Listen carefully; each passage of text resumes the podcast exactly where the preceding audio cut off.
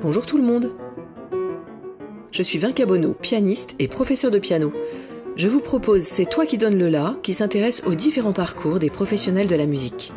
Loin de l'image romanesque de l'artiste perpétuellement adulé par les foules et inspiré, ces entretiens sont l'occasion d'apercevoir la réalité d'un métier complexe et exigeant, mais qui n'en reste pas moins formidablement épanouissant dans la plupart des cas. Nous allons ainsi à la rencontre d'instrumentistes ou compositeurs chevronnés, jeunes ou plus expérimentés, mais aussi de pédagogues et coachs musicaux, tous plus passionnés les uns que les autres. Cette année, j'ai également le plaisir d'avoir pour partenaire Radio Semnose, qui diffusera un épisode de C'est toi qui donne le la chaque première semaine du mois. Vous retrouverez la page de l'émission en descriptif de chaque épisode.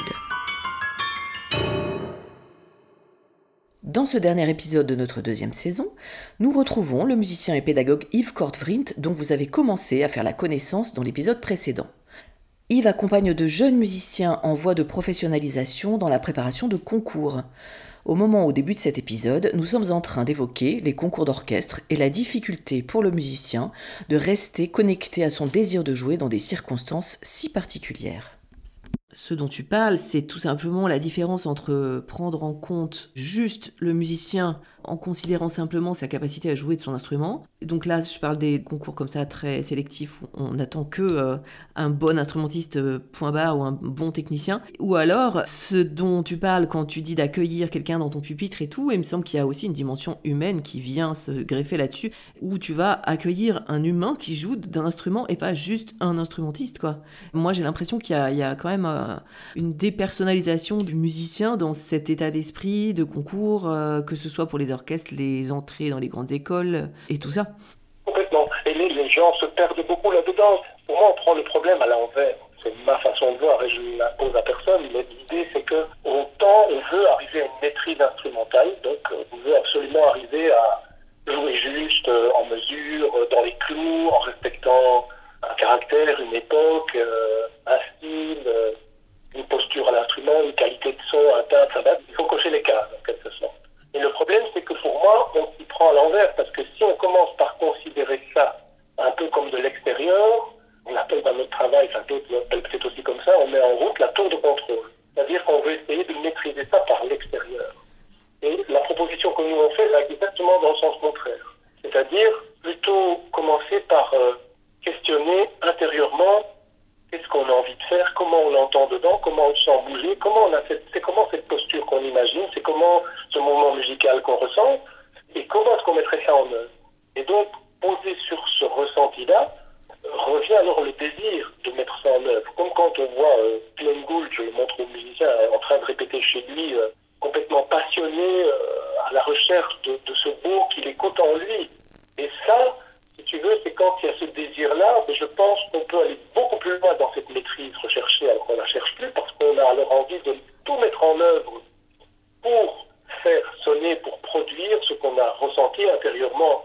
Et ça, c'est une toute autre énergie dans laquelle on va mettre notre intelligence, notre créativité, notre lien avec notre professeur d'instrument dont on a besoin, bien besoin, parce que voilà, il a sa maîtrise de l'instrument, etc. Et donc, tout ça va être mis en œuvre d'une manière, mais, qui va très fort dans l'autre de ce que je vois très souvent et qu'il y a l'idée de, ayant peur de la faute, on va aller dans le contrôle. Dans le contrôle, on ne peut plus avoir accès à ce dont je parle.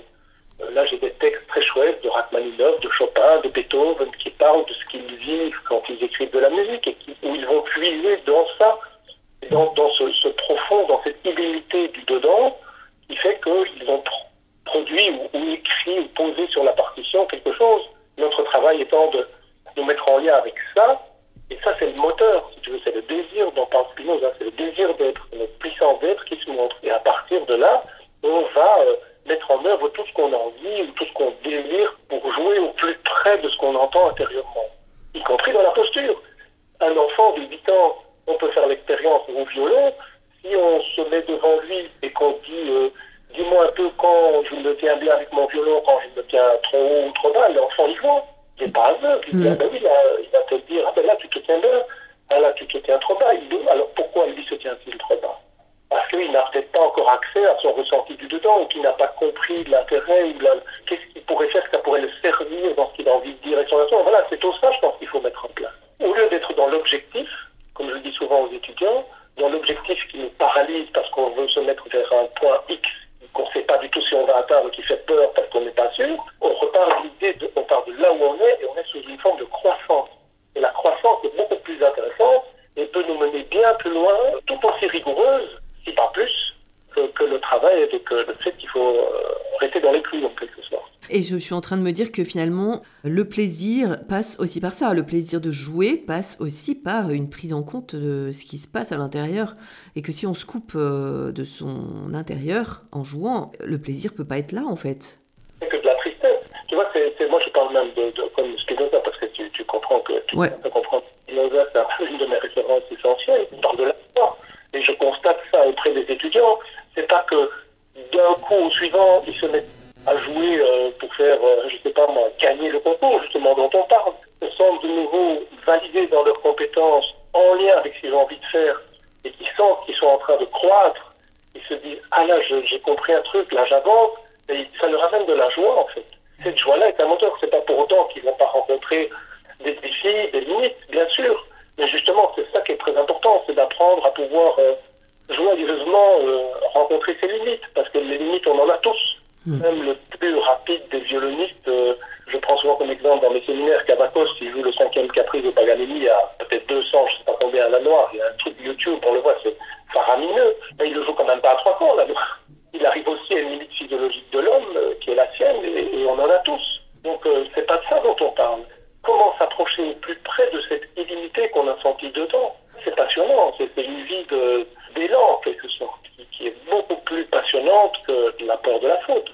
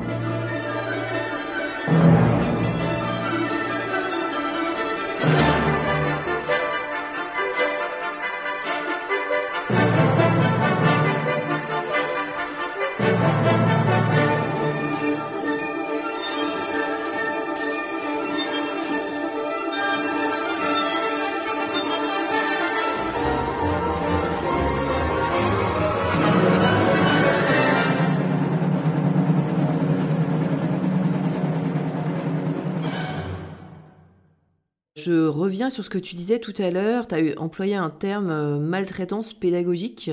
Parce que moi, j'ai une petite idée de, ce dont tu parles, mais j'aimerais peut-être pour les gens qui nous écoutent et qui ne euh, sont pas forcément dans le métier, que tu nous expliques en quoi peut consister une maltraitance pédagogique dans un cours d'instrument, par exemple. Il peut y avoir des choses légères. Par exemple, j'ai eu un jour un élève qui est arrivé, euh, et son professeur avait essayé de lui faire faire quelque chose qui n'arrivait pas. À un moment donné, il a juste laisser tomber les bras à côté de l'élève en disant écoute, je sais vraiment pas ce que je peux faire pour toi. Et donc là, l'élève était complètement euh, anéanti de se sentir euh, incompétent pour ce professeur, que ce professeur peut rien faire pour l'aider. Donc ça, c'est une forme pour moi de maltraitance, parce la personne en m'en parlant était en larmes. Alors qu'au fond, dans l'exemple que tu cites, c'est le professeur qui constate sa propre impuissance. Donc c'est pas du tout l'élève qui est en cause, mais effectivement, euh, ça peut tout à fait être vécu dramatiquement par l'élève qui croit que c'est lui le problème, quoi. Tout à fait. Et puis on peut aussi euh, être confronté certains jours à nos limites et se dire bon pour aujourd'hui, ben, c'est pas possible d'aller plus loin aujourd'hui, mais ça ne dit rien de demain. Donc c'est aussi accepter cette idée de la croissance, elle va à son rythme. Hein. On ne peut pas faire euh, accélérer la feuille de la salade qui pousse, quoi. Hein. dire ça pousse comme ça pousse. On peut mettre des conditions pour que ça pousse au mieux, mais on ne peut pas tirer dessus pour qu'elle pousse plus vite. Ça aussi, il faut accepter en tant qu'enseignant. Qu'est-ce que je joue comme rôle à côté de la personne pour lui permettre de croître au mieux avec qui elle est aujourd'hui, avec son histoire de vie, avec ses moyens psychomoteurs, avec sa psychologie, avec sa structure psychique et ses idées. Et là, quand on permet à la personne d'être à plein de ce qu'elle peut faire, ben, d'abord on est en général très surpris de ce qui se produit. Il y a un côté euh, joyeux pour les deux un côté un peu rejet euh, quand on dit à un élève ben je sais pas quoi faire pour toi alors que si on fonctionne différemment et si on dit bah tiens écoute aujourd'hui je je vois pas trop mais euh, je vais réfléchir on va trouver ensemble réfléchis de ton côté. Il y a peut-être aussi un côté, euh, on, est en équipe avec notre élève en tant que prof. On le rejette pas, quoi. C'est différent, tellement différent et tellement plus constructif pour les deux, en fait. Tout à fait. Même un enfant de 5 ou 6 ans, on fait de la co-création. On se met en résonance avec lui. Et si on est vraiment en résonance, si on pose, on fait tout un nouveau dossier parce qu'on s'éloigne de la maltraitance, rappelle-le après, il n'y a plus de consonance là-dessus. Si tu veux, quand on établit ce climat de confort pour l'autre, quand on a cette tranquillité, quand il y a cet éveil du ressenti, qui est possible, qui est l'inverse du système menaçant dont je parlais, parce que ça, on pourrait revenir encore, cette idée-là de reparler de à quel point la menace ou la peur de la faute est un système menaçant et ce qui se passe au niveau de notre système euh, neurophysiologique, je pourrais aussi en parler pour comprendre pourquoi je fais ce travail-là et, c'est quoi l'antidote à tout ça. Enfin bref, tout ça nous en éloigne, mais revenons à cet enfant-là, et quand il est totalement considéré, et quand on est en résonance avec lui, on sent une forme presque d'intuition, j'ai envie de dire, on sent ensemble c'est quoi le pas suivant qu'on peut faire. Et, les deux le sentent, et les deux le vivent, et c'est ça le sentiment de compétence qui est vécu par les deux, en fait, à ce moment-là. Et, dans les accompagnements, avec les étudiants que j'accompagne, c'est vraiment ce qu'on fait. On se dit, euh, OK, là, on a accès à ça maintenant, et en général, l'élève, il donne toutes les réponses, on écoute un peu. Et en fonction de ce qu'il dit, je dis, OK, voilà, là, le pas suivant, ça pourrait être ça pour faire ce pas-là, je te propose ça, tu peux sentir ça, ok, et puis la personne le fait. En fait, tous, on pourrait travailler des heures comme ça. Une fois qu'on est dans cette dynamique-là, on sent à quoi on a accès, ce qu'on peut ajuster, mais on ne le fait plus dans l'objectif, mais dans la conscience de ce qui se passe là. C'est très différent de se dire, euh, ah, ok, là j'ai compris un truc, je tente ça, je l'essaye. Et puis on dit, ah non, c'est pas la bonne direction, mais on n'est pas du tout, il n'y a plus de jugement en fait. Et ça devient beaucoup plus... Euh, passionnant de travailler comme ça, sentir ce à quoi on a accès maintenant. Tout ça nous éloigne un peu de ta question, que je dirais beaucoup là, mais euh, qui était cette maltraitance. J'ai par exemple un jour euh, une personne qui m'a témoigné que euh, c'était un élève en privé, qui avait une classe privée de son instrument. Je ne vais pas trop donner de détails puisque je ne sais pas ce qui se passe sur les ondes. Dans cette classe-là privée, il y avait une audition en fin d'année où ne jouerait que ce que ce professeur avait décidé qu'il était apte à jouer pour le concert de fin d'année. L'année, cet élève qui était dans mon cours m'a dit, ben, je, j'étais stressé toute l'année de l'idée de est-ce que effectivement, je ferai partie des élus qui auront le droit d'être la vitrine de ce professeur en fin d'année? Aujourd'hui encore, quand elle jouait devant nous, là, au conservatoire, elle avait une crainte de ne pas être légitime, de dire est-ce que vraiment je suis à ma place en jouant maintenant aujourd'hui? Ça continuait de la polluer, par exemple. Et une autre personne qui dit, euh, elle avait averti son professeur qu'elle allait faire le concours d'entrée dans un conservatoire, et la réponse de ce professeur avait été surtout tu ne dis pas que tu viens de moi parce que ça pourrait nuire à ma réputation. Quelle horreur. C'est d'une violence. voilà, je te donne trois exemples comme ça, un peu hmm. complètement différents. Et voilà, il y a parfois des professeurs qui, qui mettent une pression permanente ou qui font perdre confiance à leurs étudiants, qui sont je ne dis pas que c'est toujours intentionnel, je pense que tout le monde est pris dans le même engrenage. Hein. C'est que un professeur espère avoir de bons étudiants parce que sa réputation se joue là aussi, et que s'il a de bons étudiants, il aura de nouveaux élèves qui vont vouloir venir chez lui. Il y a un peu de ça qui peut se jouer, même dans les structures. Un conservatoire peut être euh, comparé à un autre conservatoire pour les étudiants qui se disent ah, j'irai plutôt à celui-là parce qu'il a une plus grande réputation, ou le conservatoire aussi a intérêt à avoir de bons étudiants. Enfin voilà, je veux dire, euh, on peut tous être, euh, je dis pas qu'on l'est, mais il faut être attentif en tout cas, pas se laisser prendre, de pas mon cours en me disant ben, il faut que ça se passe bien parce que sinon ils ne me reprendront plus par exemple.